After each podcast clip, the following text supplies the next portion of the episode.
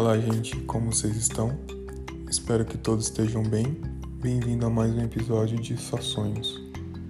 Esse episódio chama-se Supermercado. É um episódio curto, então vamos lá. Estava eu e minha esposa no carro,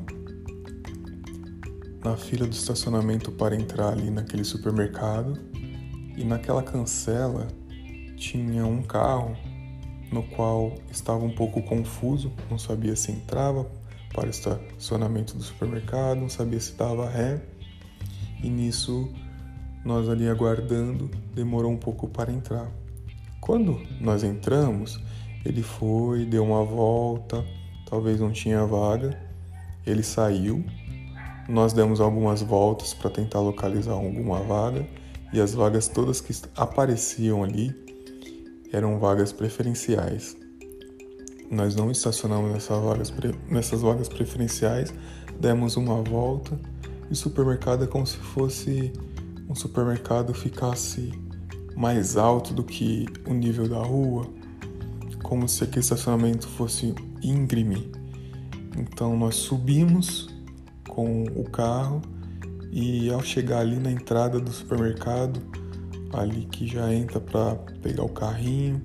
Nós localizamos uma vaga, era bem na subida, nós estacionamos ali, puxamos o, o freio de mão do carro e saímos do carro. O que aconteceu é que o carro, assim que a gente saiu do carro, o carro lentamente começou a descer. Eu fiquei desesperado com medo do carro de bater nos outros carros, de causar algum acidente, conseguia entrar dentro do carro rapidamente e puxar o freio de mão fortemente para que o carro não andasse. Assim que aconteceu esse episódio, nós saímos do carro e conseguimos localizar ali dois amigos, um casal de amigos, a Michelle e o Abobrinha, que estavam nos aguardando como se a gente tivesse combinado de se encontrar ali no supermercado no meio da pandemia para fazer compras juntos e colocar o papo em ordem. Então, esse é o episódio de hoje.